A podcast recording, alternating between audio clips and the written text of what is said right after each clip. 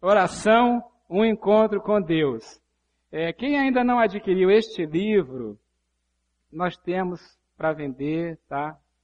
E você pode adquirir. Nós estamos desenvolvendo mensagens baseadas nos capítulos deste livro. O autor é Oswald Chambers. Quem conhece os escritos de Oswald Chambers sabe que ele é um dos homens de mais profundidade sobre oração, sobre meditação na palavra de Deus. Os livros dele são fantásticos. Então, compre este livro, acompanhe essas mensagens, vão abençoar muito a sua vida. E hoje nós estamos pensando, é, vamos pensar sobre é, desejo. Um encontro com Deus exige desejo. Orar exige de desejo. Vou fazer uma pergunta, não precisa se manifestar. A pergunta é: você tem dificuldade de orar de forma consistente, orar todos os dias, ter uma rotina de oração consistente? Eu tenho. Para mim é muito mais fácil fazer coisas para Deus do que coisas com Deus. Todos os dias eu faço algo para Deus. Mesmo meu dia de folga. Eu estou sempre fazendo alguma coisa para a igreja, ligado ao ministério. Sempre, sempre. Sempre meu coração está de alguma maneira. É algum e-mail, é algum telefonema, é alguma coisa que fazemos. Isso é comum aos pastores aqui, que estejamos envolvidos. E não somente os pastores, todos nós que estamos envolvidos com o ministério, nós temos muita facilidade de nos envolver e fazer coisas para Deus. Mas muitas vezes é tão difícil fazer coisas com Deus, conversar com Deus, dialogar com Deus. Por que isso? Tem várias razões. Uma delas é que nos falta um desejo intenso, realmente, pela presença de Deus. E como podemos mudar isso? Não adianta tentar mudar isso da mesma maneira que você sempre tentou. Agora está virando o ano, não é? É hora de fazer aquelas, aqueles planos de perder peso, de fazer exercício, não é? De ter uma agenda, não é? De se organizar, não é verdade? Não tem gente aí já fazendo inscrição na academia, não é? Pensando que está aí o tempo de perder uns pesos, de fazer alguma disciplina, de ler a Bíblia, de orar. Não é assim? Mas você já fez isso no ano passado, no ano retrasado, e na maioria das vezes não deu certo. Por que é? Fazemos sempre as mesmas coisas das mesmas maneiras. Uma definição de insanidade é fazer as coisas da mesma maneira e esperar resultado diferente. Como é então, pastor, que eu vou, a partir de agora, ter uma vida consistente de oração e de leitura da Bíblia? Já tentei isso tantas vezes. Eu também tentava e não conseguia. Eu creio que precisamos mudar antes por dentro para tentar mudar por fora. Imagine uma lancha que está em um grande lago e ela está no piloto automático. Você regulou e ela está no piloto automático. E de repente você quer mudar de direção, você pega no manche da, da lancha e força. Eu não sei se é possível, tá? Vamos dizer que é possível. E você força o manche e a lancha sai da rota que estava no piloto automático e ela vai para outra rota. E você mantém aquela lancha naquela rota diferente, que não está programada, e você força ali e é difícil, dói seu braço, mas você mantém por um tempo. Depois de um tempo você cansa o que você faz, você larga e ele volta para a programação anterior. Se eu quero mudar de rota, qual é a coisa que eu devo fazer? Devo mudar a programação do piloto automático. Porque senão eu vou mudar de direção, mas forçando. E depois eu vou cansar e vai voltar para o estágio anterior. Então o que preciso fazer? Preciso mudar a minha programação. Preciso mudar as minhas motivações. Preciso mudar a minha perspectiva de falar com Deus. Por que é que eu realmente quero falar com Deus? Por que é que realmente eu quero orar? Talvez eu esteja com a consciência pesada. Talvez aquele missionário fez aquele desafio e disse: orem por nós. E você está com a consciência pesada. Talvez você sabe que tem tantas pessoas enfermas na igreja e você diz: eu tenho que orar. Ou eu tenho que orar pelo meu filho, pela minha esposa, pelo meu pai, pela, pelo concurso, pelo vestibular. Eu preciso orar, então eu tenho que orar. Às vezes as motivações são essas, elas são passageiras e elas não duram. Eu estou segurando no manche da lancha e, e girei, mas eu estou forçando. Não houve uma mudança por dentro, não houve um grande desejo. E é sobre isso que eu quero falar. De você criar dentro de você um desejo intenso por Deus que te leve a orar. O Salmo 42, 1 e 2 diz assim: Como a coça anseia por águas correntes, a minha alma anseia por ti, ó Deus. A minha alma tem sede de Deus, do Deus vivo. Quando poderei entrar para apresentar-me a Deus? Você lembra dos dias em que você esteve apaixonado? Estava perto de casar? Lembra do seu desejo? Me lembro que eu orava pedindo a Deus para Jesus não voltar antes de eu casar. Depois eu descobri que muitos fizeram essa oração também. Quando estamos com muita vontade, com desejo, nós mantemos a mente, nossa mente nosso coração focados e nós nos sacrificamos e nós fazemos tantas coisas porque algo dentro de nós nos move, é intenso. Se você estiver com sede, você não pensa em outra coisa a não ser em água. Se você está com fome, você não pensa em outra coisa a não ser em comida. Se você está com muito sono, você não pensa em outra coisa a não ser dormir.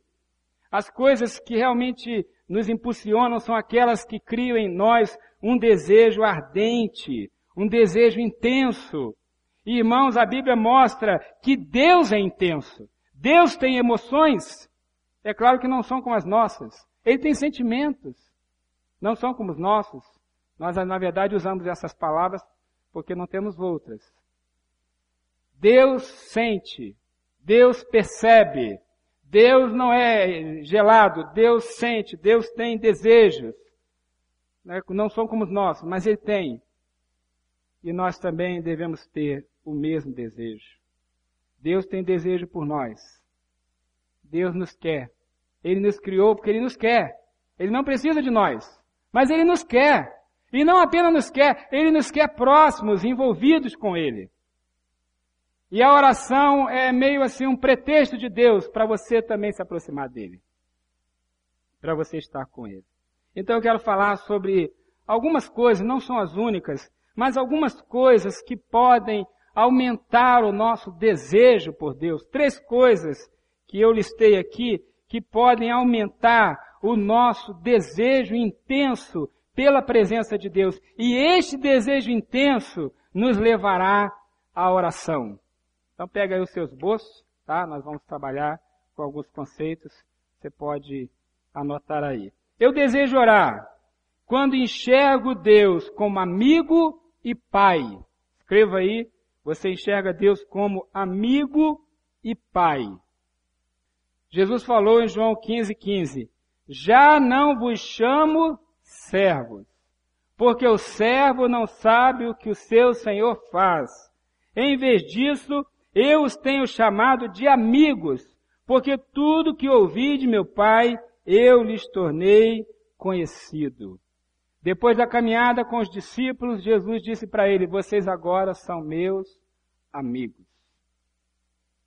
Eu quero lhe perguntar: você consegue pensar em Deus como um amigo?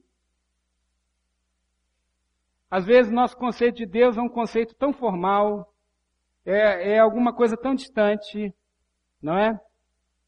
Eu trabalhei no Poder Judiciário, eu me lembro que eu chegava para alguns juízes e eles eram muito formais, e eu falava, excelência, tal coisa, tal coisa, né? doutor, excelência, vossa excelência. Aqui havia uma barreira, e aquela barreira é, é importante, necessária naquele ambiente. Às vezes nem tão necessária, mas ela existe. E às vezes nós chegamos para Deus e falamos, excelência, deixa eu falar contigo. Eu tenho um amigo americano, pastor Thomas Turley, é um grandão, careca, não dá como não notar o Thomas, né? E o Thomas ia orar e dizer assim, Deus, você isso, você aquilo, você aquilo outro. E aquilo doía no meu ouvido, chamar Deus de você. Eu estava tão acostumado a dizer, Senhor, vós que estáis nos céus, vossa presença, aquele tratamento formal com Deus, que na minha mente era sinal de respeito, né? E eu vi o Thomas falando você, você, e aquilo me incomodava, aí eu percebi, me lembrei que no inglês não tem essa distinção que nós fazemos de você e de tu, não é? É uma coisa só, é o you. Eu dizia, não, ele consegue falar com Deus sem essa formalidade. E na minha mente é que a formalidade existe. Na verdade, ela não existe. Respeito, gente, não é igual a formalidade. Reverência não é igual a formalidade. Às vezes eu sou muito formal com alguém e eu não respeito essa pessoa. Ou não gosto dela. E às vezes não sou tão formal e gosto muito, respeito muito, considero muito. Quando nós pensamos em Deus como uma autoridade que nós não podemos conversar, com quem nós não podemos conversar, nós não temos desejo de ficar perto de Deus. Você tem muita vontade de ficar perto do seu patrão, do seu chefe, daquela figura de autoridade? Eu creio que não. Às vezes você precisa estar lá, mas aquele desejo de ficar naquele ambiente formal é muito difícil de alguém gostar disso. Nós temos que pensar em Deus como amigo. Jesus falou isso.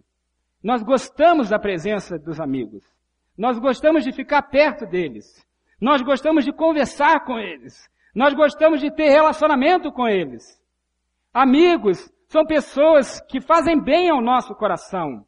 Então nós precisamos olhar Deus como amigo, porque eu gosto de conversar com um amigo, mas eu não gosto de conversar com alguém que é o meu superior hierárquico por muito tempo.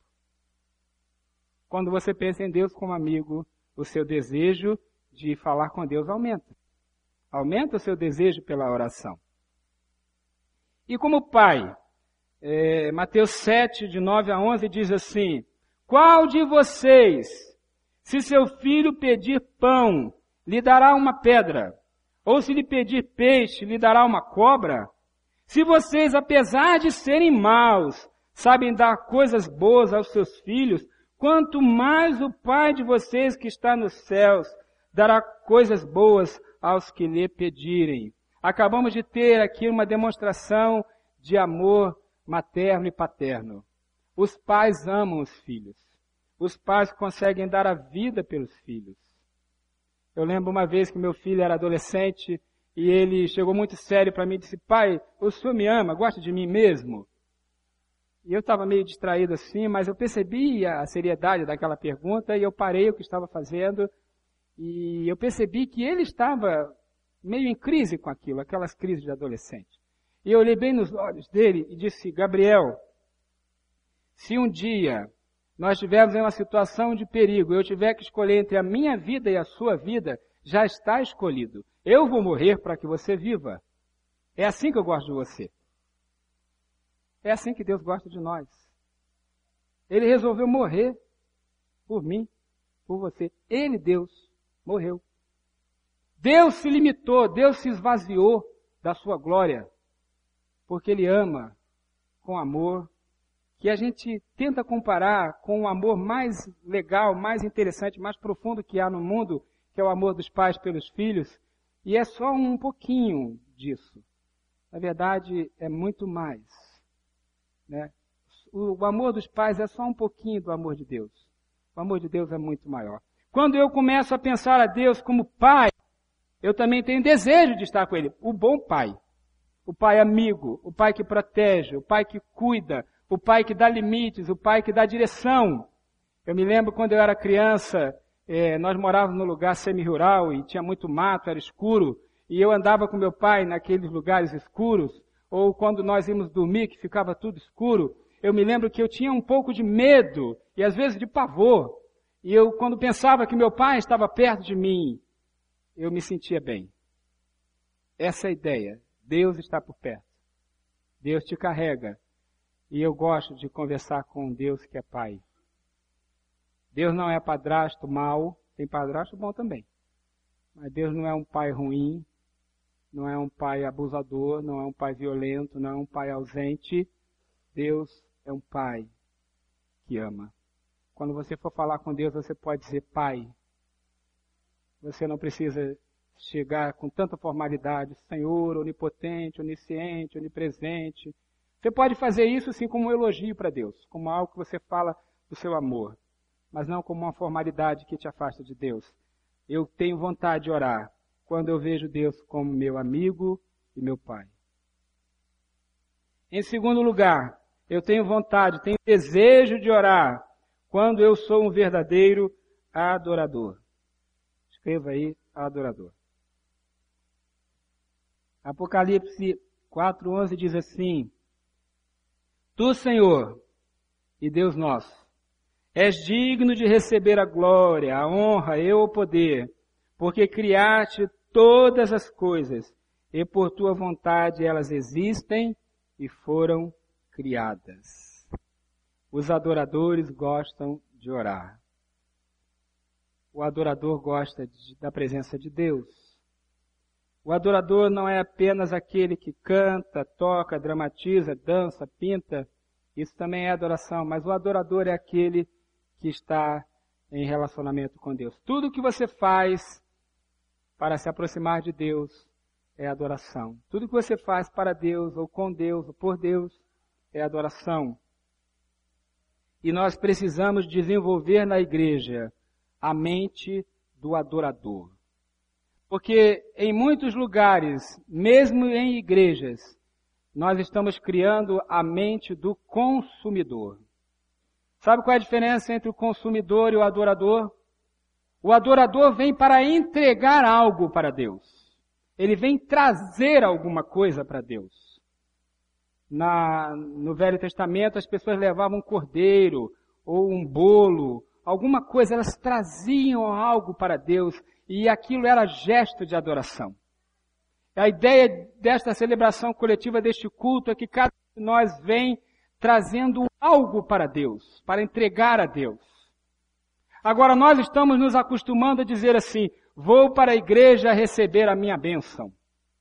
Vou para consumir. Eu vou consumir o cuidado das crianças, o cuidado dos jovens, eu vou consumir a oração do pastor, a mensagem, a música, o produto que está sendo preparado e vai ser entregue para mim, porque eu sou um consumidor cristão. Essa ideia, ela é maligna. A ideia de que você vem para consumir algo, porque isso não é a ideia de adoração. Imagine, irmãos, que nós queiramos fazer aqui uma salada de frutas.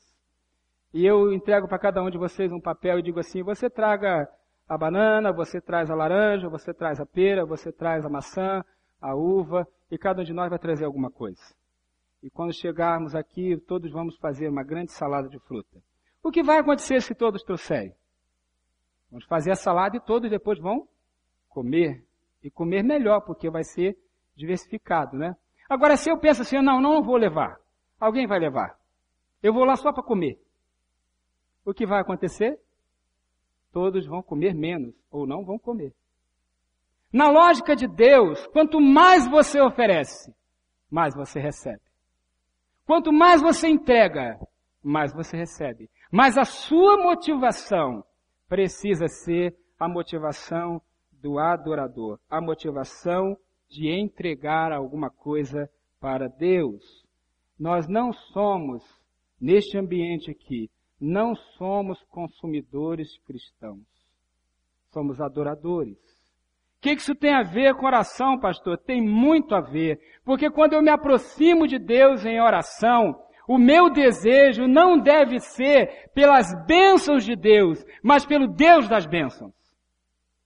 O meu desejo não deve ser aquilo que Deus tem para me dar, mas aquilo que Ele é. A própria presença de Deus. É por isso que você vê que a atitude de Pedro e a atitude de Judas foi, foi, foram tão diferentes. Por quê? Pedro, ele tinha desejo por Deus, por Jesus. E quando ele traiu o seu amigo, ele ficou tão arrasado porque ele sentiu tristeza por ter traído o seu amigo. E Judas, ele queria as coisas que Jesus poderia dar para ele.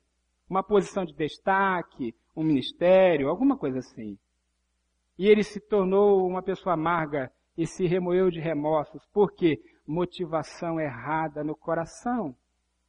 E quando ele não teve aquilo que ele quis, ele ficou revoltado contra Jesus. A motivação precisa ser boa, precisa ser pura.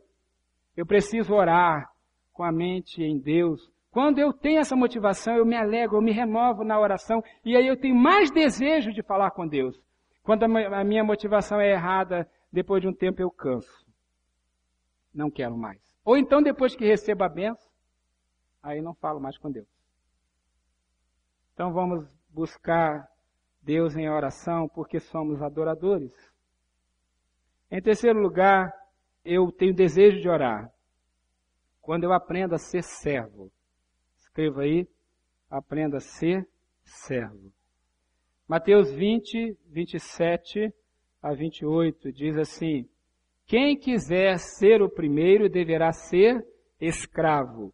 Como filho do homem que não veio para ser servido, mas para servir e dar a sua vida em resgate por muitos. No momento do serviço, do ministério, do trabalho para Deus, é um dos momentos em que eu mais me pareço com Jesus. Um dos momentos em que o homem fica mais parecido com Jesus é quando ele tem a atitude, o coração de servo. Alguém que vê a sua vida na perspectiva de ser bênção para Deus. Né? Deus vê nele um canal de bênção, então ele é uma bênção para Deus nesse sentido. E ele é bênção para as pessoas. Ele é um canal onde Deus entrega o seu amor, a sua graça para as pessoas através de cada um de nós.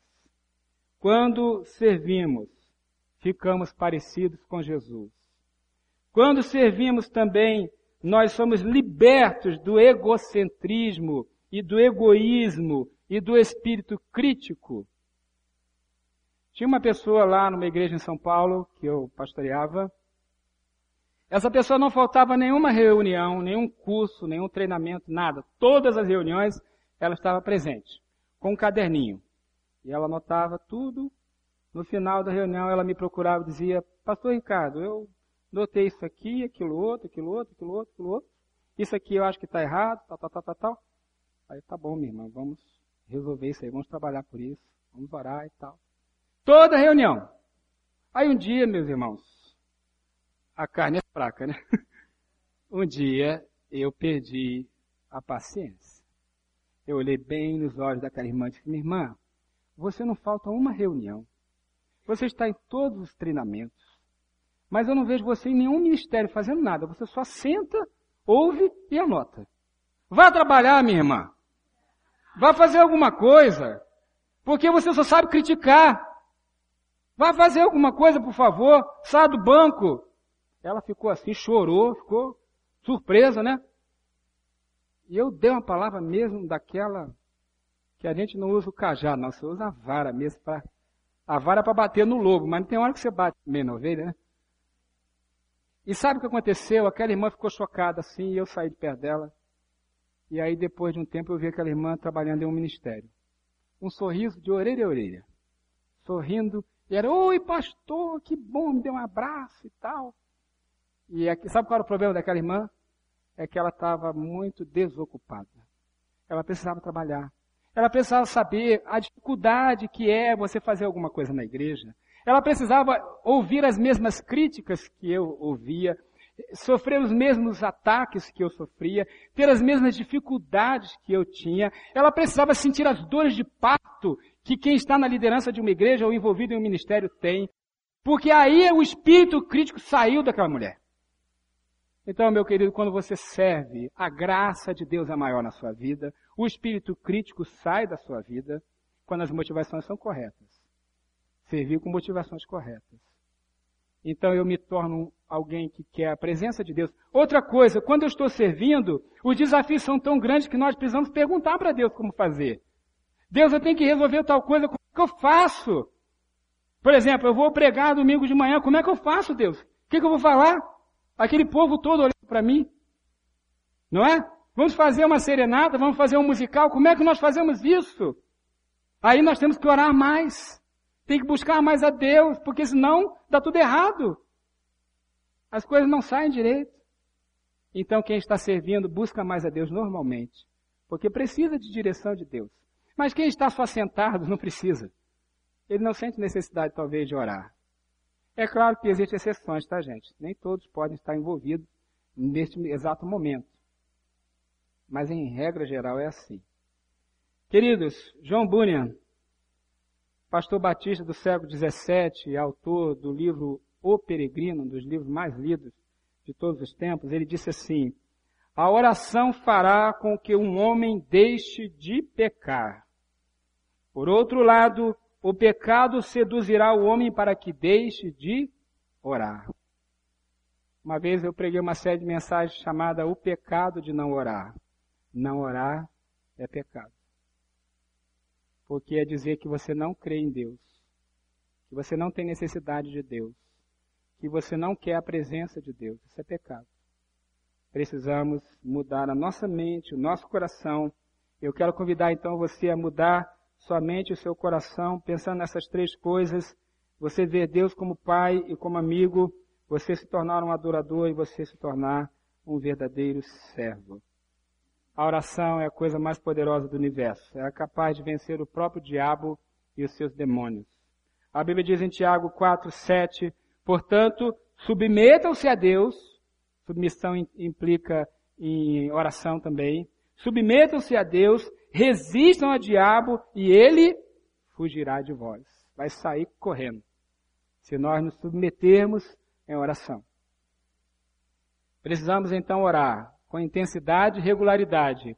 Mas isso não vai acontecer simplesmente porque o ano está virando e você vai colocar na sua agenda que eu preciso orar. Isso não vai acontecer com coisas mecânicas. Precisa mudar a programação por dentro, precisa mudar motivações, precisa mudar o desejo. Você precisa ter um desejo intenso pelas coisas de Deus e mais, você precisa de ter um desejo intenso pelo próprio Deus. Eu termino lendo a poesia de uma música é, que foi muito cantada na década de 70. Era cantada, eu me lembro que era cantada pelo Osés de Paula, né? Alguns aqui talvez lembrem. Né? Década de 70, Osés de Paula, tinha outros, ele cantava assim, Eu te amo, mais que a abelha ama a flor. Eu te amo, e como é forte o meu amor. Eu te amo mais que tudo, mais que a vida que há em mim. Eu te amo e nada vence este amor que não tem fim. Eu te amo, pois trocastes o meu fardo pela cruz. E é assim que eu te amo, Jesus. Eu te amo, mais que o preso anseia ver toda a luz da liberdade e assim viver. Eu te amo mais que o nauta ama a pátria que deixou, mais que o pobre exilado ama o chão que o desprezou. Eu te amo mais que o cego possa desejar a luz, e é assim que eu te amo, Jesus. Queremos orar? Vamos orar quando desejarmos Jesus de todo o nosso coração.